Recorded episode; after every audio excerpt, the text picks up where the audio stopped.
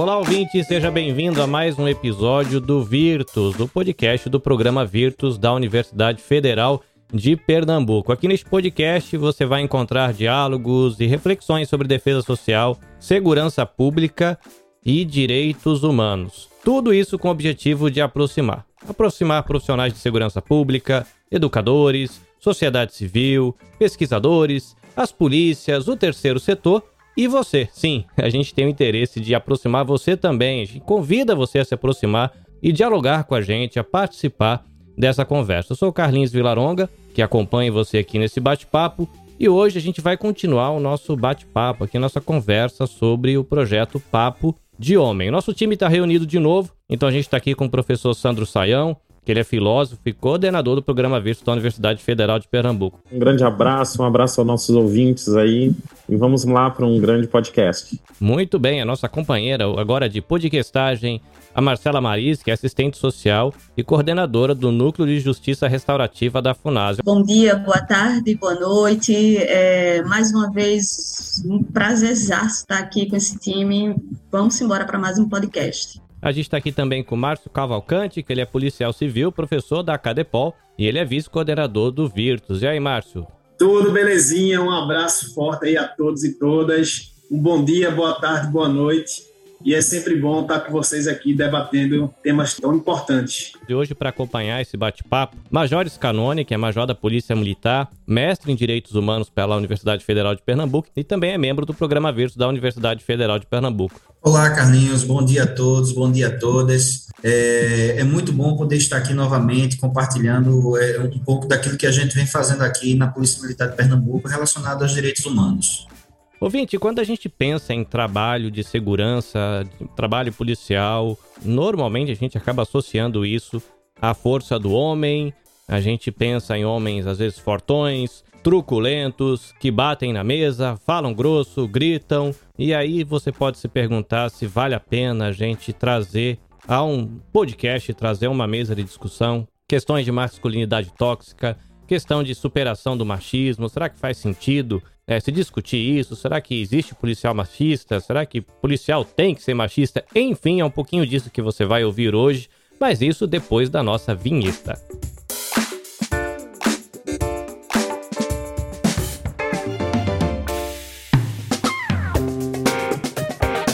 Virtus, o podcast do programa Virtus da Universidade Federal de Pernambuco.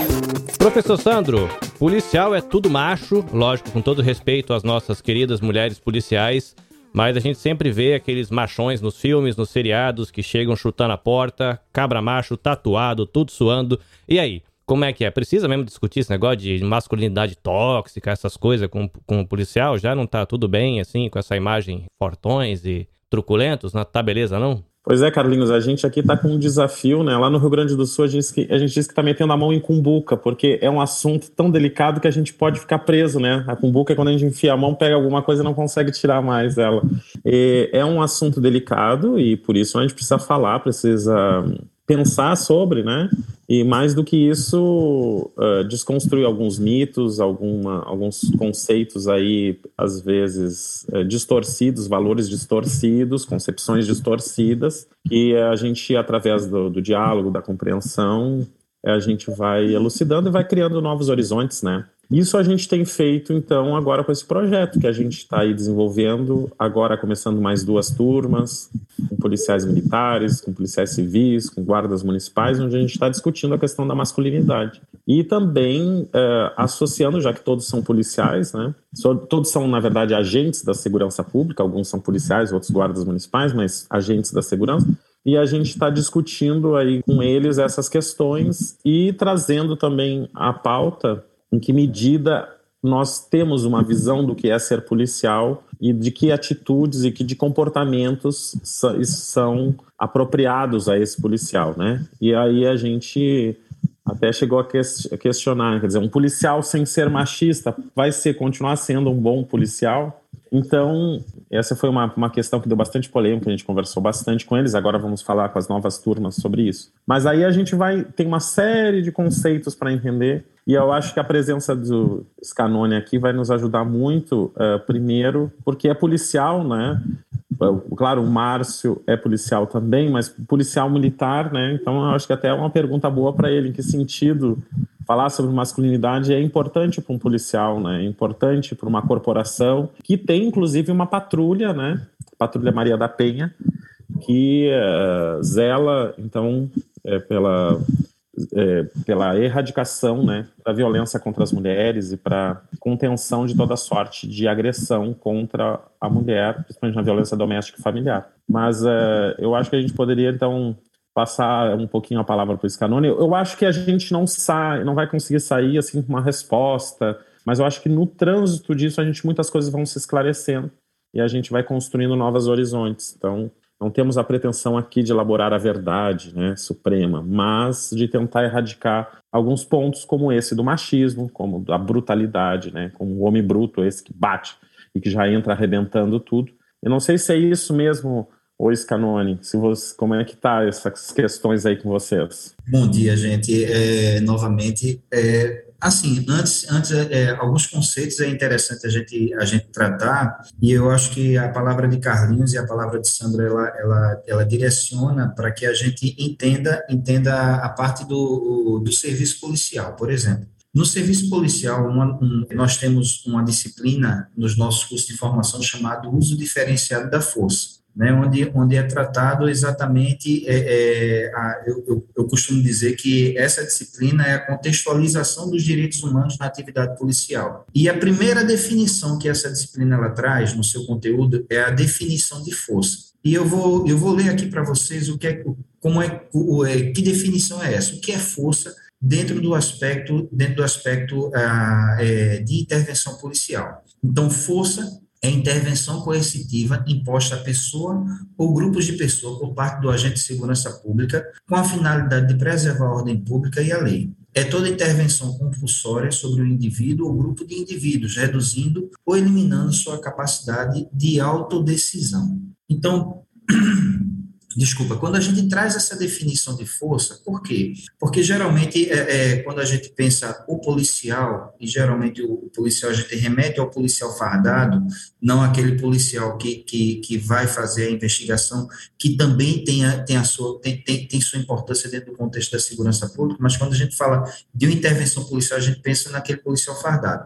No modelo brasileiro, a esse, a esse agente é, cabe, a, é, é, é composto por, por, por pessoas da instituição policiais militares. Em outros contextos de outras polícias, é, mundo afora, existem, existem é, polícias que são é, é, dentro de um, de, um, de um, contexto único, dentro de um contexto único, em que é, na, na, mesma instituição você tem a parte fardada e você tem a parte investigativa. Na polícia, a, aqui no Brasil, ele é dividido, ele é fracionado, polícia militar e polícia civil. E aí, e aí o que é que acontece? Primeira coisa, quando a gente fala sobre força e sobre essa intervenção, é necessário que a gente entenda o seguinte, quais são as pessoas que hoje estão entrando na polícia? Quais são as pessoas que antes há 20, 30 anos entravam na polícia, né? A gente remonta da criação da, das polícias lá para o início do século, início do século XIX, criação das polícias militares aqui no Brasil, e, e eu, eu, não me lembro se foi a de Minas ou se foi a do Rio de Janeiro, que ela tem, que ela tem assim,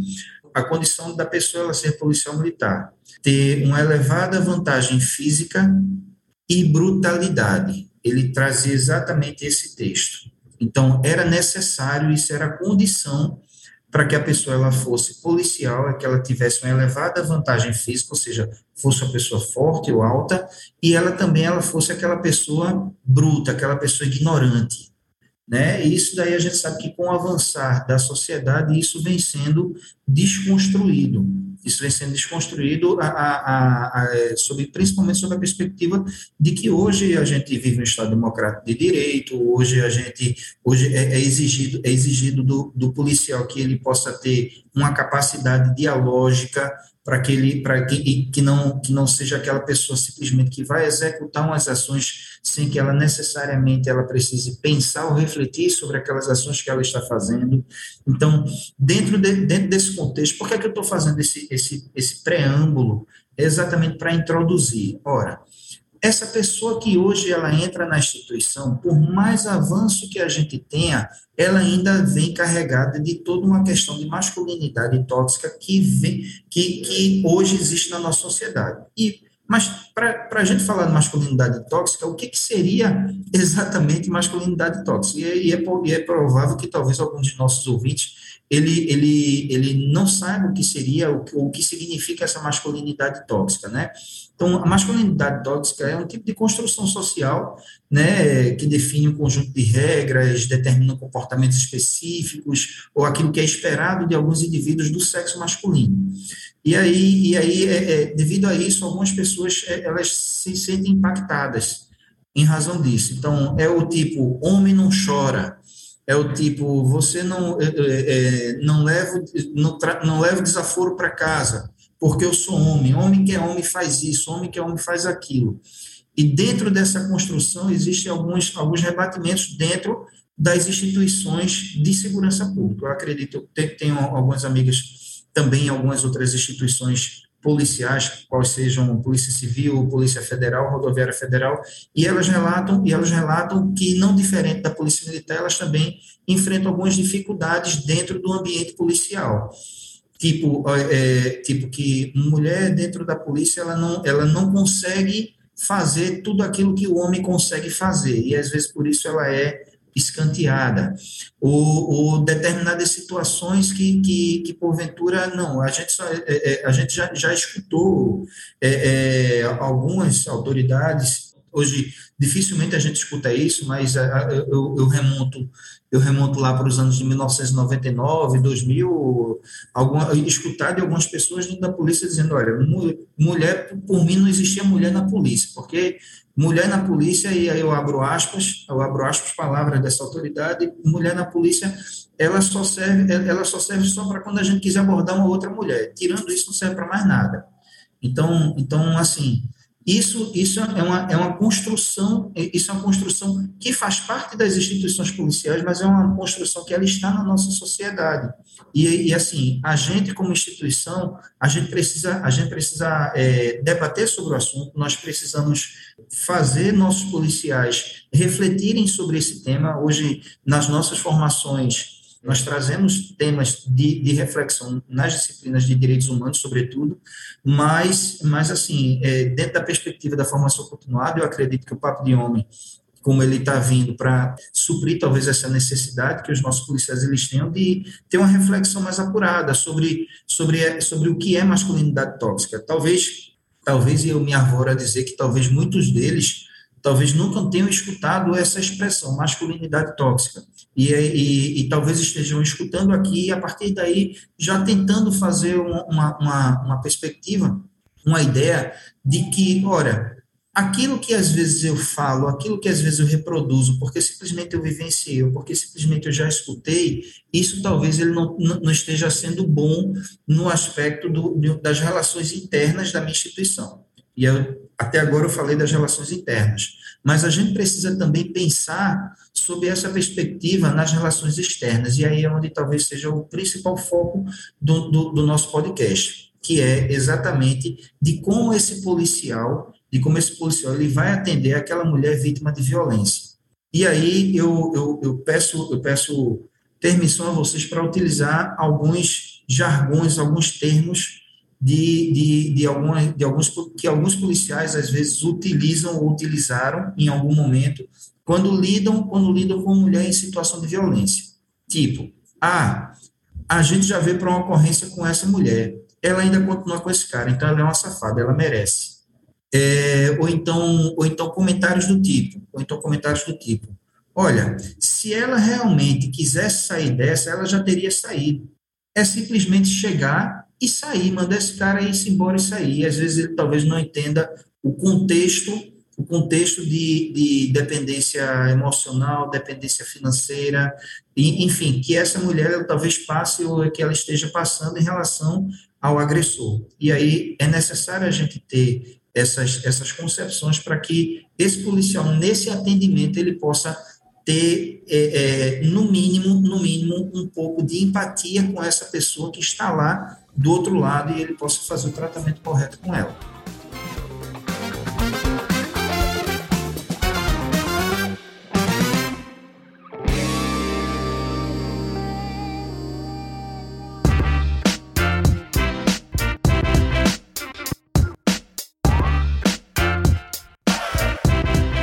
Estava pensando enquanto tu falava, fazer algumas reflexões aqui e e a gente tá, né, a gente vem usando a expressão, né, a palavra, né, essa masculinidade tóxica, mas será que é possível também a gente pensar nas masculinidades, né, no plural, dentro dessa conjuntura que a gente vive, é, do avanço, né, em algumas reflexões que a gente tem e a gente pensar nas masculinidades, né? É, que não existe um padrão masculino. Né? Quando a gente fala masculino, a gente coloca esse, esse homem no singular, e esse homem ele é múltiplo, né? assim como mulheres são múltiplas, assim como homens e mulheres se atravessam enquanto características, né? tanto do feminino quanto do masculino. Mas eu, pensando aqui no Papo de Homem, é, e no podcast passado, a gente falando, né, o quanto é difícil os homens conversarem, né, sobre seus atravessamentos, e o quanto, é, o quanto as violências estruturais, elas nos atravessam, né, e às vezes isso conduz também ao nosso fazer profissional por essas violências estruturais que nos atravessam, né, então, assim, é muito difícil a gente separar, né, é, mas eu estava, a gente lendo, né, o número de suicídio no Brasil, quando a gente vai para esse número de suicídio no Brasil, a gente vê que o número de homens que se suicida é muito mais elevado do que o número de mulheres. Será que isso tem a ver, é, é, Major, com o fato de que os homens eles não param, eles não conseguem conversar sobre suas vulnerabilidades, sobre suas dores, sobre o fazer profissional, em especial em um fazer profissional tão complexo, né, que é o fazer da segurança pública, do agente de segurança pública. Veja, a gente está falando de uma alta complexidade. Márcio está aqui, também pode trazer alguns dados, né, os policiais, é, o quanto, o número de policiais que se suicidam, né? Então, assim, isso é uma questão que perpassa, que, que, atravessa também as questões de saúde pública, né?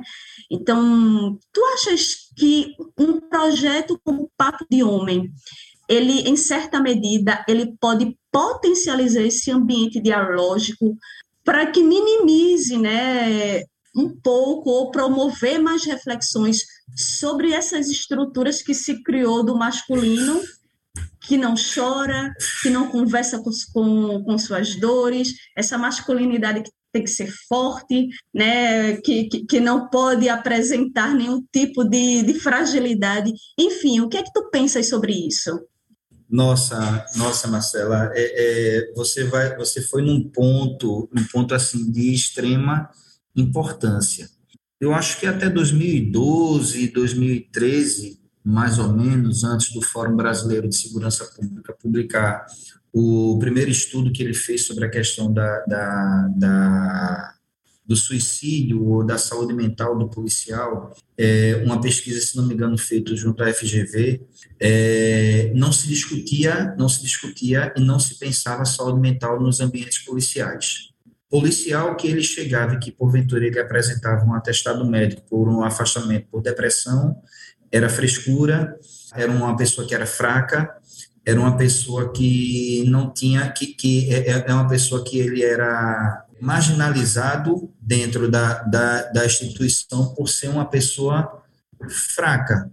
E, e eu, eu falo eu falo esse, esse termo fraco, é, é, mais uma vez pegando aquela, aquilo que Carlinhos falou logo no início, da força, da questão da, da virilidade, que permeia o ideário masculino. Bem, de lá para cá, de lá para cá tem se dado muita atenção em relação à questão da saúde mental no, nos ambientes policiais. Eu confesso que é, a gente escuta isso em, não só em nível não só em nível intermediário, mas em nível de comando estratégico sobre essa questão da importância e de assistir os nossos policiais em relação à questão da sua saúde mental. Muito embora, muito embora, é, eu acho que a gente ainda precisa avançar, avançar muito. E quando eu digo avançar muito, eu digo em que sentido? É, é, quando, é quando você falou sobre essa, essa representação dessas masculinidades, dessas masculinidades. Vejam, existem pessoas que às vezes têm problemas de saúde mental, que todo mundo chega e está vendo que essa pessoa tem problema de saúde mental, a gente chama essa pessoa para que essa pessoa, para que a gente possa assistir essa pessoa, e às vezes essa pessoa ela também ela não quer admitir que ela tem um problema. Então, Veja, veja como a, a, a, importância a importância da gente ter essas reflexões no nosso ambiente, no nosso ambiente.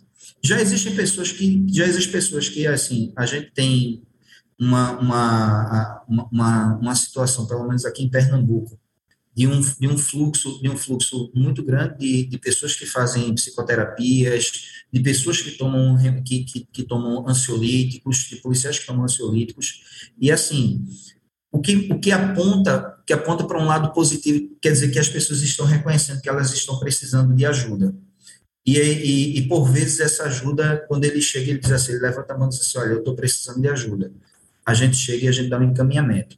E, e me, permita, me permita uma experiência que eu tive numa, numa, determinada, que eu, uma, uma determinada unidade que eu passei, a gente chegou, a gente chegou e tinha um, um, um, policial, um policial nosso, eu vou reservar a questão do nome dele por uma questão ética, mas aí a gente pode é, é, contar muito bem a história dele, a, a, história dele aqui, em que a gente, em que a gente chegou e estava é, é, comandando uma companhia e de repente chegou um, um, atestado médico de um dia de um policial.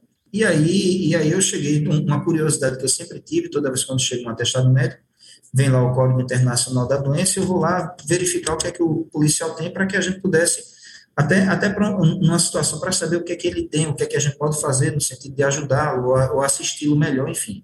E ocorreu que quando a gente chegou, chegou lá no atestado médico, ele estava lá, o CID foi o CID de depressão. Eu, poxa, depressão, um dia de, de licença, como é que pode? Aí eu cheguei, chamei esse policial para conversar. Eu cheguei e disse, olha, fulano, senta aqui. O que é que você tem? O que é que está acontecendo com você? E aí ele começou, foi, eu, eu, eu disse, foi um, foi um divã, foi um divã, foi uma conversa de quase uma hora e meia ele falando o que era que estava se passando na vida dele. Então, assim, ele, ele não era daqui do estado, ele fez o concurso para aqui para Pernambuco. Quando ele veio fazer o concurso, terminou o noivado. Ele é, morava num apartamento sozinho, tirava a escala dele. O resto do dia ele ficava dentro de casa trancado, não interagia com ninguém, não fazia nada com ninguém. E aí ele começou, começou a desenvolver síndrome do pânico.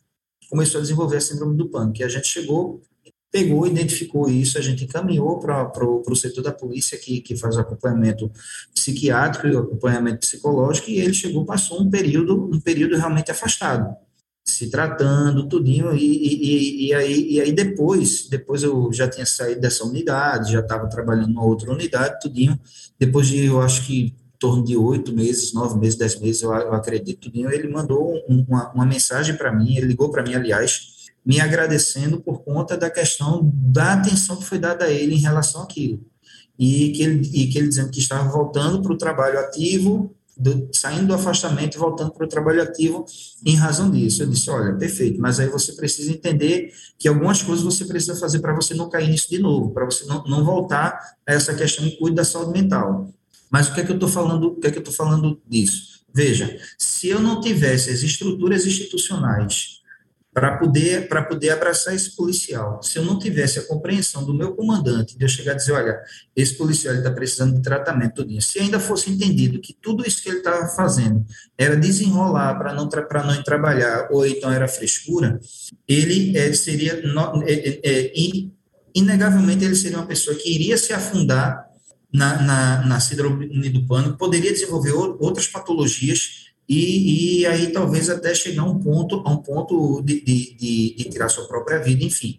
O que é que eu estou querendo dizer com isso? Estou querendo dizer que existe existe a questão da saúde mental. Hoje as estruturas policiais hoje elas já já elas já têm uma atenção especial para isso, mas aí a, essa essa representação dessas masculinidades eu acho que mais uma vez eu reforço o papo de homem ele vem desconstruído. Eu acho isso que eu acho que o papo de homem ele é ele entra ele entra como uma, uma um, um, um lastro, um lastro realmente para desconstruir essas masculinidades a ponto de, de, que, de que a gente possa chegar e, e, e falar das nossas fragilidades. É, quando você falou das nossas fragilidades, eu me lembro de um livro, um, de, um, de um livro que, que, eu, é, é, que eu li uma vez, que é, que é Homens são ostras e mulheres são pés de cabra.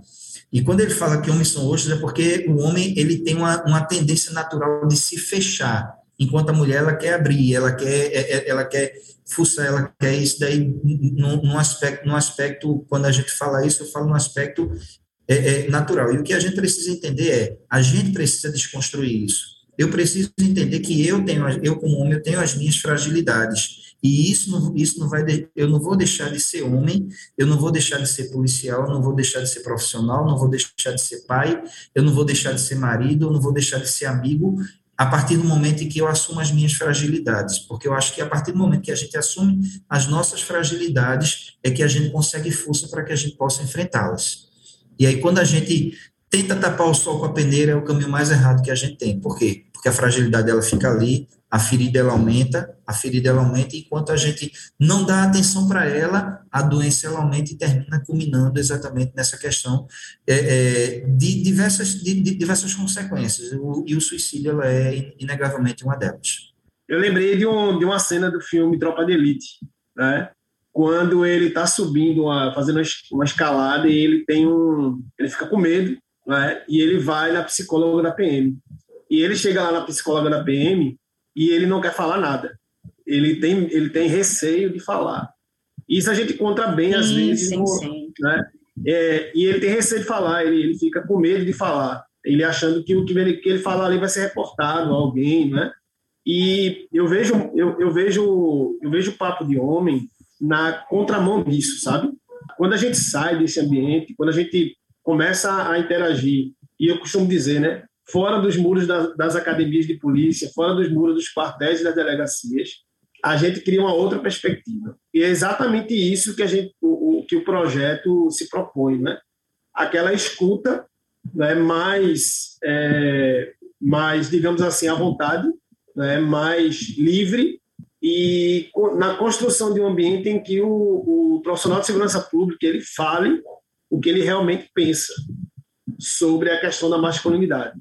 E quando a gente tira ele daquele contexto, é como se o Capitão Nascimento não mais falasse é, sobre os, os problemas dele dentro da instituição. Ele agora falaria para fora, para alguém de fora que escutaria ele como pessoa e, com, e, e, e não como profissional, é, é, só como profissional.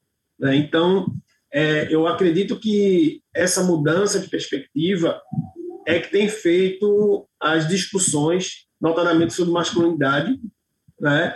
que, que a, gente, a gente até no, no, no, numa das, dos encontros, a gente disse, olha, é, tirando, tirando a masculinidade, tirando a questão de, de, de se mostrar a ser macho, o que é que fica para você, como policial? É só isso? Se tirar isso, o que é que fica? Né? Fica o profissional, né? E, e outra coisa, a importância disso qual é? A importância é você não correr o risco, por exemplo, e aí, falando em. em é, falou do trabalho aí é, ostensivo, né, que é próprio da Polícia Militar, mas no, o atendimento, o atendimento, por exemplo, da, das mulheres na delegacia, você imagina ser atendida por um é, policial machista ou uma policial machista, porque a gente, o machismo ele não é só do homem, né? Ele, claro que ele notadamente está mais no homem, né? Mas você imagina ser atendido assim, né? Você é, imagina ser atendido num ambiente que que a, aquela pessoa ela ela ela tá com esse grau de machismo muito grande, né? Que ela não tem noção do que do que às vezes é, ela até é, do que é, né? do, do, do que ela pensa. Então eu acho importante esse debate fora desses muros, justamente para que a gente ressignifique com outro olhar. Né? E é, quando a gente vai pensar na formação do policial, a gente pensa muito nisso, né? E ultrapassar esses muros, porque a, a formação do policial no Brasil ela é muito para dentro. Ela não, ela não, não sai da, da academia. Ela não dialoga com outras. É, recentemente eu, eu, eu escrevi um artigo que até coloquei no vídeo que faz parte da minha dissertação sobre isso, né? Sobre você não tem contato com outras instituições, de, é, instituições de combate à violência contra a mulher, instituição de combate contra a da, é, contra, de combate à violência contra a população LGBTQIA+, é, contra o racismo, etc. A gente tem diálogos, mas a gente não tem esse contato tão direto às vezes. E o Papo de Homem proporciona isso.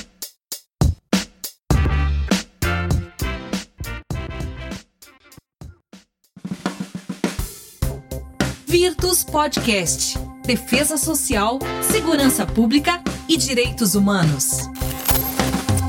Ô, Márcio, aí a gente poderia pensar, Scanone, Sandro, Carlinhos, né, que o Papo de Homem, em certa medida, ele desafia, né, algumas narrativas hegemônicas, né, então, assim, né, isso, então, veja, é, pensar, né, nessa estrutura machista, patriarcal, que, ma que vem, né, que vem matando as mulheres, mas também arruinando alguns homens, né, arruina a vida dos homens, né, o quanto isso é, é um, o quanto isso rompe o tecido social, não sei se Sandro, Sandro quer comentar alguma coisa sobre isso, mas assim, a gente percebe, né, o quanto essa violência, ela vem sendo naturalizada, né? E a, a, ideia né, do Papo de Homem é justamente desafiar, é, é quebrar, é romper com isso, né? É, é, refletir isso no nosso fazer profissional, é, mas o machismo e o patriarcado que, que vem matando as mulheres, mas também arruinando homens, né? Então, não sei... Não, que eu que acho pensa, perfeito, e eu acho que a gente, como o assunto é tão complexo, às vezes eu gosto de pegar ele pelas beiras, assim, né? Pegar os poucos. Então, por exemplo, eu preciso de um policial que ache que a mulher é inferior, né? Porque o machismo é isso, é o homem se achar superior à mulher. É, não significa que é, quando a gente uh, compreende as nossas diferenças, somos diferentes. Tem homens que são muito mais frágeis fisicamente que mulheres, né? Até outro dia eu estava assistindo uma comediante, ela diz: Ah, porque o homem é esse cara forte e a mulher é frágil. Aí ela disse assim: quem está falando isso é o nerdzinho, aquele que, que é bem de um metro e meio, ele também é frágil. Então acho que é a fragilidade, e todos nós somos frágeis de uma certa medida. Mas é, eu preciso ter um, policial que não consiga escutar nada de ninguém, quer dizer, porque ser homem para alguns é isso. Eu tenho que ter a última palavra eu tenho que me impor e ninguém pode dizer nada para mim. Eu preciso de um policial transfóbico, homofóbico. Eu preciso de um policial brucutu. É, a gente sabe que, a, não sei se, se, se canone, é, na verdade, esse é um assunto que a gente está construindo as ideias aqui, né? Então, o uso inteligente da força, né? Então, a gente vê que às vezes, quando vai usar uma força bruta, ela é muito mais desastrosa do que propriamente é. É, que ela atinge o objetivo que se pretende. Essa ideia de que um policial bruto, ou um, um, um policial macho como um policial bruto, é, a gente vai tirar essa ideia de uma força bruta para uma força da técnica, a força da inteligência, a força da astúcia e da, das, das, construções que a polícia vai incorporando para ela poder fazer atingir os objetivos que ela tem que ter, que é evitar que o mal se exerça, né? Que o mal que eu digo de ações perversas se exerça. Então, a, mas em que medida essa força inteligente, essa força bem conduzida, essa força instrumentalizada não pode ser exercida pelas mulheres, né? Também é, a força da técnica, a força, por exemplo, a gente só só um, um policial pode usar uma arma de de precisão ou alguma coisa assim. Então, é claro que aí entra nessa perspectiva do trabalho específico da polícia, né? Mas eu acho que a gente pode tirar esses elementos que entram na estrutura de um machismo estrutural, né? Que é, no caso, a homofobia. Então, o policial tem que, ah, como um, um representante, inclusive, eh, da, da sociedade, alguém que a sociedade diz, você tem, você zela pela nossa vida, ele não pode ter esse preconceito, né? Porque todos fazem parte da sociedade, nós somos plurais e diversos, e não tem problema nenhum na, na, nas orientações sexuais. Então, ele compreendendo isso, ele já não vai, né? É, ser homofóbico, nem transfóbico, a gente vai, vai limpando, como se conseguisse ir limpando, para que a gente possa chegar a um elemento que usa a força, né? De uma maneira para poder zelar e salvaguardar a vida e não fazer mais, uh, criar mais problemas e, e ser mais um, um, gestor da própria violência do que aquele que gesta elementos para conter a violência. Não sei se, se Scanone pensa do mesmo jeito, não sei se é um pouco isso, mas eu fico dizendo como é, é difícil a gente enxergar. Então, eu acho que esse policial que não consegue assumir as suas fragilidades, isso é um problema para o policial, porque ele pode, inclusive, colocar sua vida em risco. Se ele acha que ele não precisa nada mais do que a sua coragem e a sua macheza, e que não precisa se preparar, que não precisa dos seus colegas, que não precisa é, de contar com, com o outro, porque ele. Veja, é a mesma coisa um bombeiro, né? Um bombeiro que ele pensa, eu sou machão, aí ele entra lá no incêndio, mas aí não usa a roupa apropriada, ele não conta com a, com a força dos colegas, ele não conta com a. Ele vai colocar a sua vida em risco. Então, esse pensamento não é bem-vindo. Então, é isso para os bombeiros e para os policiais também. Então, se tu te sente que o macho não pode ter fragilidade, não pode contar com ninguém, que ele dá conta de si mesmo, que ele, isso vai ser um problema para a sociedade e para ele também. Então, veja, assumir a fragilidade não quer dizer que eu estou fazendo. Eu acho que a gente se torna mais fortes quando a gente enxerga a nossa fragilidade. Né? Porque, por exemplo, a gente sabe que os homens morrem mais cedo que as mulheres exatamente porque não procuram médicos para cuidar de doenças que poderiam ser sanadas antes. Agora mesmo, eu estava com, tava com um caso desse que eu contei lá para os policiais, um caso em casa. O meu pai tem diabetes, teve um problema de glicose, melhorou, e no outro dia, passou uns dias, eu perguntei para ele, aí, como é que tá? Ah, eu acabei de comer um lanche, não sei o que, com Coca-Cola. Com Coca-Cola. E eu disse, pelo menos a Coca-Cola era zero? Ele disse, não, isso é frescura. Aí tu vê, a ideia de macho dele está colocando em risco a própria vida dele, porque não há, não há, a macheza dele não permite que ele tome uma coisa que é, que é diet, né? Então veja que ideia distorcida que bota em risco a vida da própria pessoa. Não sei se é por aí, o Scanone. É exatamente por aí. Veja, é, é, uma, coisa, uma coisa que Márcio falou que é bem interessante é que as nossas formações policiais, elas realmente elas são para dentro. Elas são para dentro. Eu me, lembro, eu me lembro de um livro que foi fruto da, da dissertação do, do, do, Galvão, que, que ele é subtenente do bombeiro, da antropo, ele, foi um, ele fez mestrado em antropologia, que é a transformação do cidadão em quase Estado.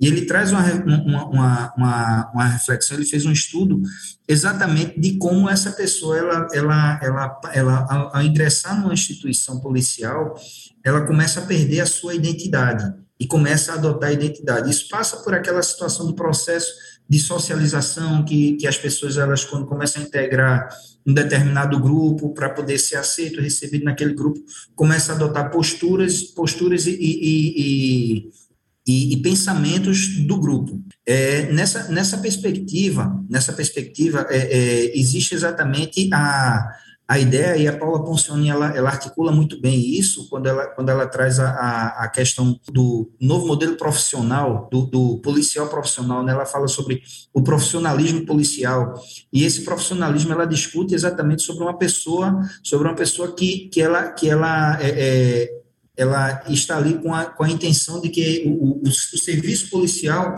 ela é um serviço público, ou seja, ele não é, ele é um servidor público.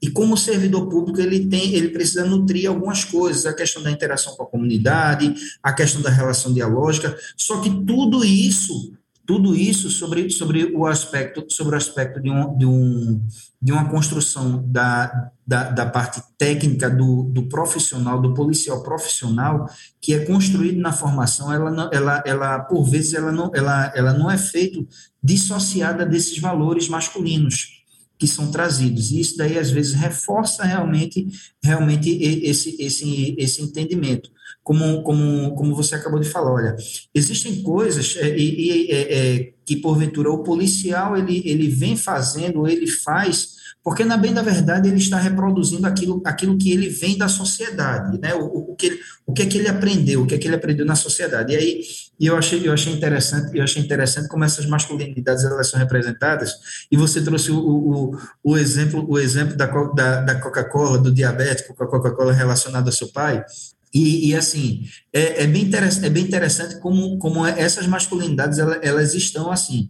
Eu, eu outro dia trabalhando, eu trabalhando com um, um policial e, e, ele disse, olha, ele chegou para nós, olha, quando entrei na polícia e a gente, eu me lembro que eu trabalhava numa viatura e essa viatura tinha, eram quatro componentes, a gente parou num local para almoçar, eu cheguei, cheguei no local Cheguei no local e, e, depois do almoço, o pessoal ainda tinha uns 30 minutos para descansar. Eu cheguei, olhei para um lado, fui lá, tinha um local assim, eu falei com, com um rapaz que estava de uma obra, eu disse, ó, tem um lugar aqui para tomar banho, poxa, cara, o camarada, ele estava, você sabe que a gente, quando vai tirar serviço na rua, a gente, além dessa, dessa farda aqui, que, que é bem, é, como é que eu posso dizer, bem fina, né, para não dizer o contrário, ela, ela esquenta, além disso, a roupa, o colete, então, o calor dentro da viatura, enfim, são coisas Hoje, hoje a gente já, já tem viaturas climatizadas com ar-condicionado, mas antigamente a gente não tinha. E, e, e, a pessoa ela transpira. E ele chegou no meio do serviço, ele parou é, é, é, durante um momento de descanso que as pessoas estavam é, é, descansando um pouco do almoço, ele chegou e resolveu tomar banho. Aí ele chegou, ele voltou. Não, tal hora a gente vai ser. Ele voltou quando chegou lá, aí, aí o, o, o, comandante da viatura chegou e olhou assim para ele aí. Tu fosse aonde? Aí ele, não, chefe, fui ali tomar banho. Ele, tomar banho. Ah, mas rapaz, esse negócio é muito mudado. Ó, tu não trabalha comigo mais não. Para trabalhar na minha equipe, o cabo tem que ser bruto, tem que ser assim, tem que ser assim, e tu é, e tu é muito molinho. E tirou ele da equipe dele por conta disso. Então, veja, isso daí, logicamente, eu eu tô remontando 15 anos atrás.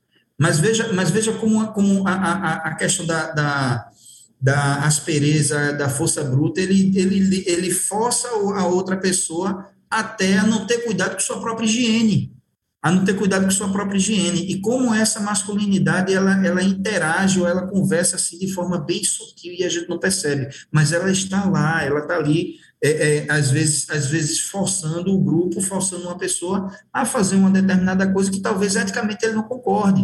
O, o, o, o livro do, do Fábio França, né, é, é, que fala sobre a razão militar e a banalidade do mal, ele discute muito bem isso de como, de como, de como a, a, a, às vezes a lógica da coisa ela, é, é, ela ultrapassa, que, ele, que quando ele fala sobre a banalidade do mal, ele remonta a, o, o, o, o texto de Hannah Arendt sobre a banalidade do mal, e ele remonta exatamente de quando você está num grupo, a lógica do grupo, ela, às vezes, ela ultrapassa a sua ética, e às vezes você faz coisas que eticamente você olha assim, rapaz, eu não concordo com isso, mas eu estou aqui no grupo, eu vou fazendo, e, e, e eu, eu faço isso, e, e eu vou fazendo, e porque o grupo está fazendo.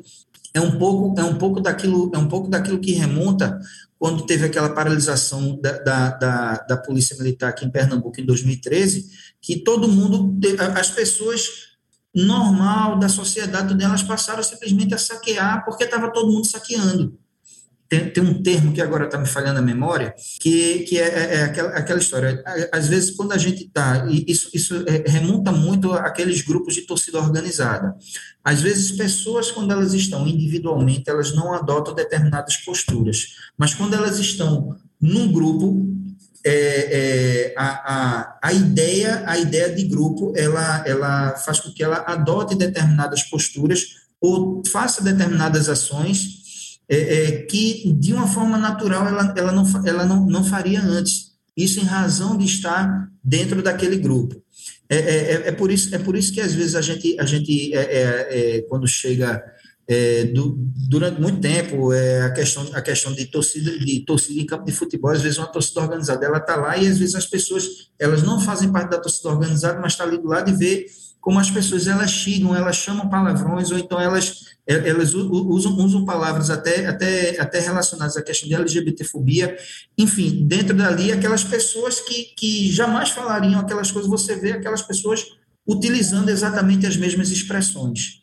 Então, então assim, onde é que essa masculinidade ela habita? E, e, e é onde, é onde a, a, o questionamento de Márcio, olha, quando a gente tira isso, essa questão da masculinidade, o que é que fica? O que é que fica? E aí é onde a gente precisa pensar, olha, o profissional de segurança pública, ele precisa ter, dentro da sua, dentro, dentro da, da, das suas formações, dentro da perspectiva da formação continuada, exatamente é, é, reflexões, tem que ter momentos de reflexões para que ele possa, para que ele possa estar pensando e repensando exatamente esse modo de agir. Ora, qual é o profissional de segurança pública hoje que a sociedade ela quer? Ela quer aquele cara bruto? Ela quer aquele cara que seja incapaz de escutar, que seja incapaz de falar, que seja incapaz de interagir com a comunidade ou com a sociedade, ou ele quer aquela pessoa, ou ele quer, ou ele quer aquela pessoa, aquele profissional dialógico, aquele profissional que saiba escutar, aquele profissional que saiba entender as diferenças, a diversidade, a diversidade do público que ele está atendendo, que para além do que, ele, do, do, que ele pense, de concordar ou discordar da orientação sexual, ou de, ou, ou de seja lá qual for a, a, a outra dinâmica, a, a, questão, a questão de vulnerabilidade, ele precisa entender isso e, e, e, e trabalhar, e, trabalhar e primar suas ações exatamente dentro do respeito a esses grupos. E o respeito a esses grupos, às vezes, ultrapassa e precisa ter exatamente essas reflexões. Essas reflexões onde, onde a gente possa exatamente desconstruir toda essa questão dessa masculinidade.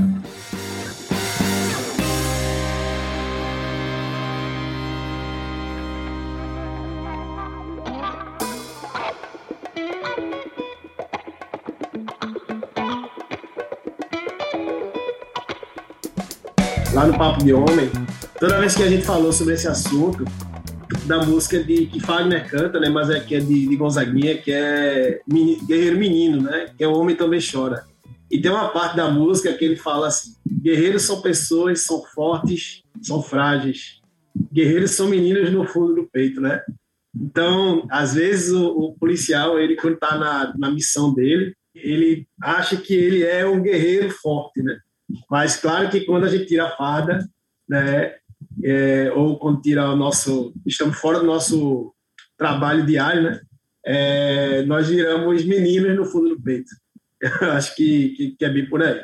Mas é, é, interessante como, como o Papo de Homem tem trabalhado isso e, e tem dado certo, né?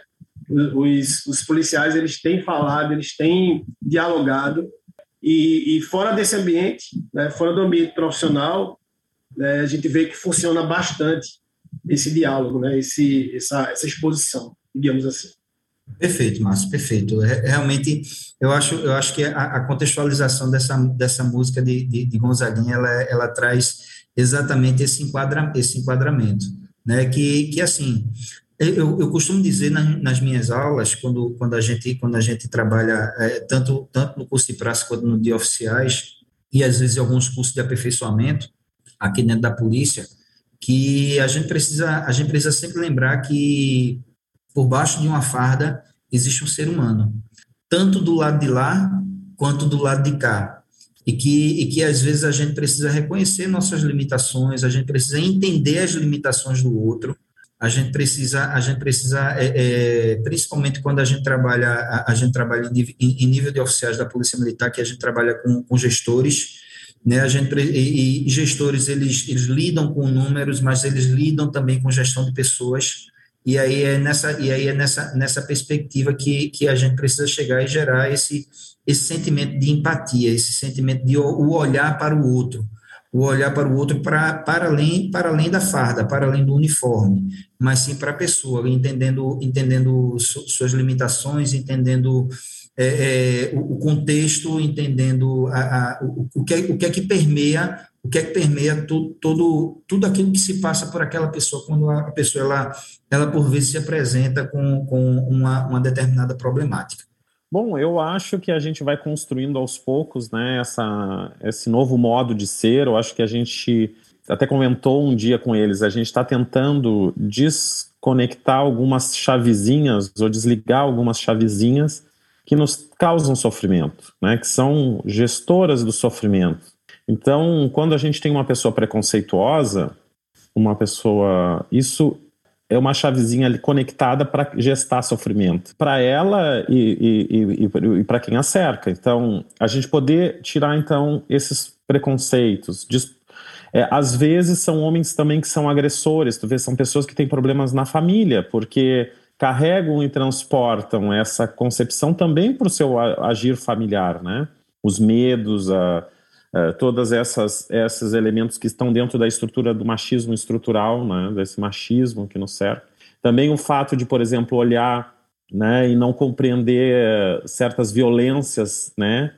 É, por exemplo, a exploração sexual infantil, a, né, a violência sexual contra a mulher, às vezes a mulher, adolescentes e crianças, e achar isso normal. Então, tu precisa construir um outro olhar, né, para poder conseguir enxergar coisas que normalmente a pessoa olha e não vê, por conta de que ela está dentro de uma estrutura machista. Então, claro que aqui eu estou falando com pessoas que são formadoras, né, os Carone é professor, Marcela e Marson, professores de policiais ajudam nesse, na formação desse. Então, é construir um olhar pra, e, um, e um que a pessoa consiga enxergar o que ela antes achava natural, que ela achava aquilo algo comum. Então, uma, uma adolescente de 13 anos, 12 anos, é, então, e não via nisso, às vezes, exploração sexual, ou, ou, ou não via certos certas questões que são violência, e ela nem enxergava nisso como violência, porque só compreende a violência, aquela a violência física, quer dizer, a gente, a, a, quando a gente reduz a ideia que a violência é simplesmente a violência física e que as outras formas de violência são menores, né? E que a pessoa poderia escapar. Então, é, é, há um, uma necessidade de um policial também se sensibilizando com essa dor do outro, né? se sensibilizando com esse formato de como as coisas se manifestam para cada um de nós, que elas são diferentes, né? É, para cada um, eu acho que a gente, eu acho que março que a gente está participando lá do frêmito da discussão é nós saímos de uma postura moralista. Isso a gente não está indo lá para pregar moral. A gente está lá para debater, para conversar, para dialogar. Então, por exemplo, nós precisamos romper com a ideia de um corpo feminino como um corpo de um objeto. Precisamos romper com a ideia de que a mulher é um objeto do homem. Precisamos romper com essa ideia de que é, é, é, é uma, uma relação utilitarista, né? Para dar prazer, para me atender. Eu, eu, eu posso abandonar, mas ela não pode me abandonar. E se ela me abandona, eu vou lá e mato. Isso a gente tem que desconstruir. Então a gente está desconstruindo essas questões. E por incrível que pareça, essas questões também estão muito relacionadas ao agir desse, desse ator da, da segurança pública, porque muitas das ações que ele vai enfrentar no seu dia a dia estão exatamente centradas nessas, nessas questões. A violência contra a mulher tem índices altíssimos na nossa sociedade, a, a, estupro, a, a, cada, a, questão mulheres sendo mortas, o feminicídio altíssimos. Então, o policial é o primeiro que chega para atender, para socorrer para para ajudar, então, a gente precisa de alguém que enxergue isso, né? Que saiba como lidar com isso, é, é, é, saiba acolher e saiba se posicionar de uma maneira inteligente, de uma maneira que cada vez mais vai refinando, né? Esse trabalho que é o que eu acho que Scanone e toda a equipe da Polícia Militar pretendem é, cada vez que vão dialogar sobre formação né, do policial, como o Márcio, por exemplo, e os Canones fizeram dissertações de mestrado específicas sobre formação dos policiais. Então, isso já mostra a sociedade se interessando, que não é mais aquela coisa simplesmente fazer os policiais, né, andar em, em terreno cheio de lama embaixo de arame farpado, subindo. No, isso, né, tem a tropa de elite. Quando a gente pensa em formação policial, pensa naquilo, enxerga aquilo que vem à cabeça, né? O policial se arrastando no chão, quase um rosto de guerra, né? E, e, a gente, inclusive, rompe com a ideia de guerra na polícia, né? Que eu acho que isso, porque não se, é, na, numa guerra a gente quer o quê? Aniquilar o outro, é aniquilar, né? Agora a gente está vivendo a guerra aí da, da, da, Rússia, um horror, né? As imagens que chegam. Então, mas a polícia não quer aniquilar o outro, né? Ela quer, ela quer conter a possibilidade de ações perversas e interditar que essas ações se executem. É isso que ela, ela pretende. E, e porque a outra, a, todos ali precisam ser zelados de um certo modo e todos têm que ser dadas novas. Então é, é um desafio singular, sim, da polícia, né? Não é uma coisa fácil. Então precisamos pensar, discutir, conversar mesmo. Tudo isso, né, mostra, apresenta, Major, o desafio, né, que é posto aí para a gente nesse no projeto Papo de Homem, né, a gente discutir essas, essas questões estruturais dialogar sobre isso, né, o, o racismo estrutural que perpassa né, que perpassa né, é, todas essas questões, né, é importante a gente trazer isso para pauta, né, então, assim, e, e, o quanto essas violências estruturais, elas são potencializadas, né, é, com mais força em, determinado grupo, em determinados grupos sociais, né, isso precisa ser dito, e aí a gente precisa refletir sobre isso, né, sobre esse, um, um ambiente dialógico, né, sem, como o Márcio bem fala, né, sem, sem uma perspectiva moral, mas uma perspectiva, né, de reflexão, de construção, de troca, né, onde a gente vai conversar e refletir é, sobre essas questões que perpassam as estruturas da sociedade, como racismo, né, como esse machismo, patriarcado, né, a LGBTfobia, que o Brasil é o país que mais mata né, pessoas LGBTs. Então, assim, a gente precisa discutir sobre isso, a gente não pode silenciar temas tão que, que, estão aí, né, no dia a dia, no cotidiano da sociedade, e, e isso tem que também ser algo discutido, né, dentro das forças policiais. E, assim, a gente vê o passo significativo, né, o passo é, que o programa Virtus, que a Polícia Militar, que a Polícia Civil, que as guardas, né, elas, elas dão quando se propõem, né, a, a desenvolver e a implementar, né, projetos como o Papo de Homem. Então, assim, é, que desafio, é que desafio a gente a gente é lançado para isso, né? Então, parabéns, Major. E para mim é um prazer compor isso aqui, né? É, fazer parte de tudo isso. Eu, eu penso que a gente está fazendo história, né? Que... É, e agora ficamos com, né, Marcelo? Ficamos com o próximo podcast que a gente vai gravar, falando do trabalho da Patrulha Maria da Penha. Eu sim, acho que a gente sim. precisa dar visibilidade, olhar, né? é para esse trabalho. Mas desculpa, eu te cortei, mas é só porque eu me lembrei da. Não, é isso mesmo, sabe? É a gente lançar voz, lançar luz, né, a, a esse trabalho, porque é, a narrativa da segurança pública, ela não pode ser cooptada, né? Nós é. precisamos discutir segurança pública, né? Nós que somos militantes dos direitos humanos, esse, esse, esse debate é nosso também. Gente, é, é, eu só tenho eu só tenho a agradecer essa, essa visibilidade que, que Marcela que Marcela falou e, eu, e o podcast do Virtus ele ele vem trazendo essa visibilidade dessas discussões relacionadas à segurança pública tão necessária e que e que, e que a população por vezes ela desconhece. E eu acho eu acho assim eu acho importante eu acho importante eu agradeço ao, ao programa Virtus é, trazer a, a essas discussões aqui para que a gente possa dar essa visibilidade.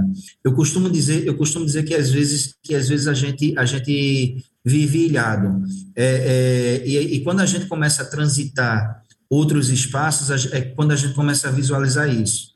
Quando eu digo ilhados, eu digo, é, é, eu falo, e aí, o, o, ambiente aqui é dos profissionais de segurança pública, a discussão é essa, então às vezes a, a gente vive as ilhas, é, nós temos a ilha dos profissionais de segurança pública, a gente tem a ilha do resto da sociedade. E às vezes, dentro da ilha do, dos profissionais da segurança pública, às vezes a gente ainda chega lá e ainda faz subdivisões em pequenas ilhas que algumas elas não conversam. E às vezes a gente precisa romper, nós precisamos é, romper essas barreiras, nós precisamos criar pontos para que a gente possa exatamente estabelecer esse diálogo, para que a gente possa conhecer o outro lado, para que a gente possa visualizar.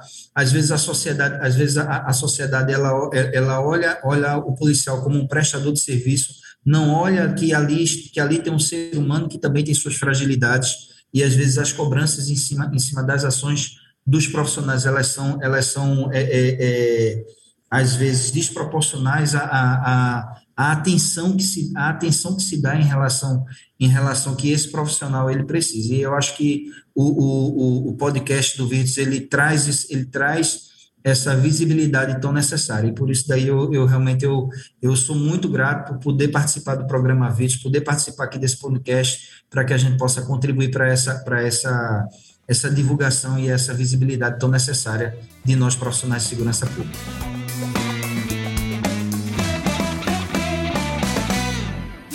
Podcast. Defesa Social, Segurança Pública e Direitos Humanos.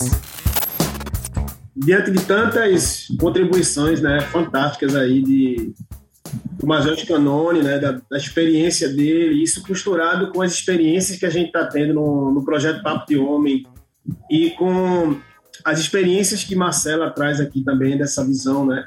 Eu é, só queria agradecer a presença né, de, de todos e todas dizer que foi, uma, foi um podcast muito enriquecedor e que ah, o assunto é tão complexo que a gente está dividindo ele em partes, né? E podcasts específicos, justamente porque a gente, a gente é, a importância dele é tão grande que a gente não pode esgotar numa discussão é, única. Então, em si, em, em cima de discussões que vão se, se prolongar em alguns capítulos aqui do nosso podcast. Então, agradecer Primeiro, agradecer por ter participado, por estar fazendo parte desse, desse momento. e agradecer a, a presença do Major Canone e dizer que é, as contribuições dele foram importantíssimas para que a gente continue nesse, nesse, nesse ritmo. Obrigado. Então é isso, obrigado, Lucas Canone. Eu acho que tivemos um, um grande podcast aí com questões que vão ajudar o pessoal que está nos ouvindo a refletir, a buscar olhar um pouco mais para si, para suas ações, né, para poder se abrir, né, sair dessa ostra, né, de, de, de, que às vezes a gente vive, sabendo que a gente se torna mais forte quando a gente aceita nossas fragilidades, quando a gente aceita a necessidade de mudar e transformar. Eu acho que quando a gente compreender que viver é exatamente ser diferente, tornar-se diferente, poder ser diferente, é tão difícil a gente é, aceitar a possibilidade da mudança, né? É, a gente acaba achando que a gente é uma, uma árvore que tem raiz, que está enraizada em certas ideias que a gente não pode se transformar. Eu acho que isso a gente isso precisa ser é, mudado. A gente precisa se aceitar como um ser que muda, dinâmico, né? Que flui, né? A fluidez da vida.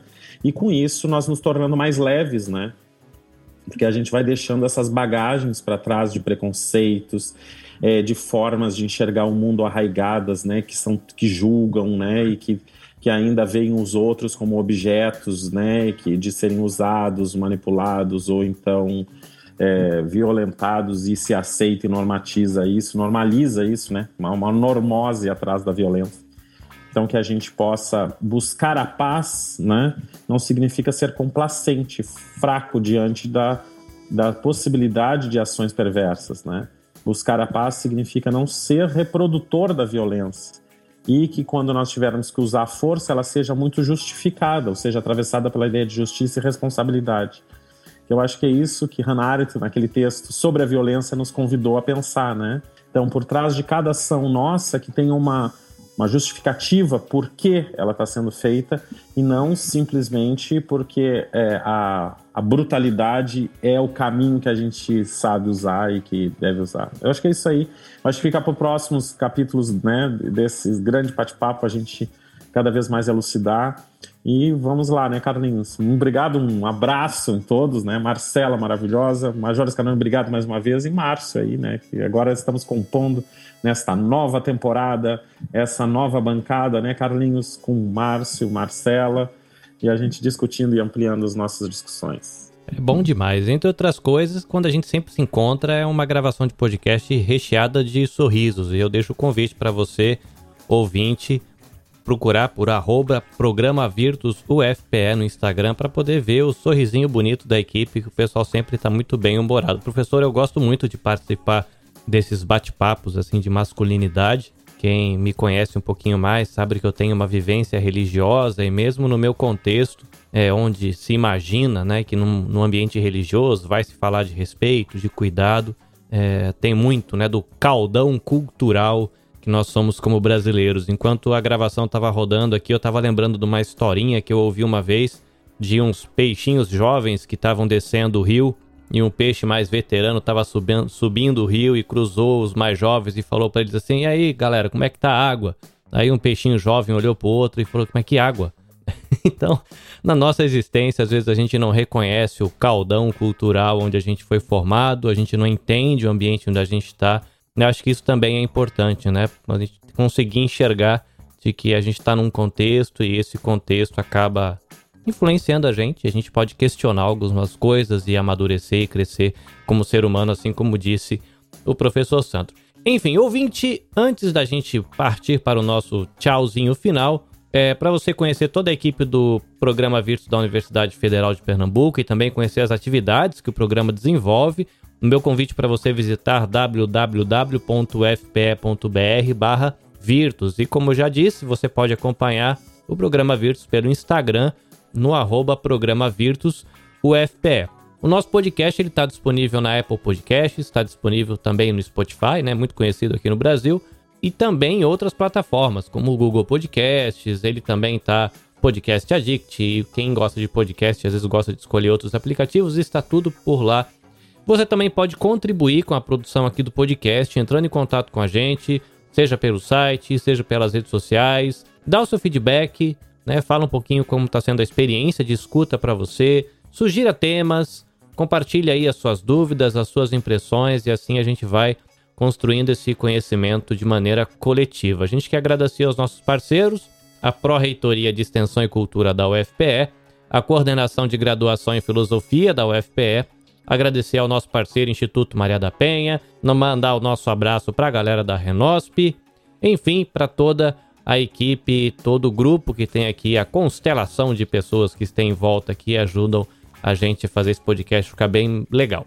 E aí, finalmente, a gente agradece você por estar sempre ouvindo aqui o Virtus Podcast e pela sua companhia. Fica um incentivo para você apresentar aí nesse podcast para um companheiro de profissão aí, de viatura, ou um companheiro da universidade, a um outro pesquisador de direitos humanos, a uma ONG que você conhece, enfim.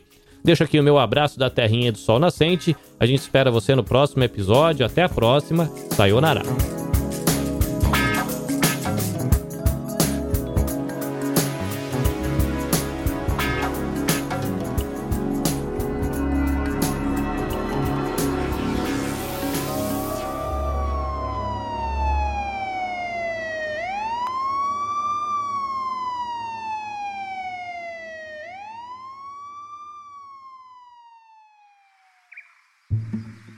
Este episódio foi editado pela Nabecast.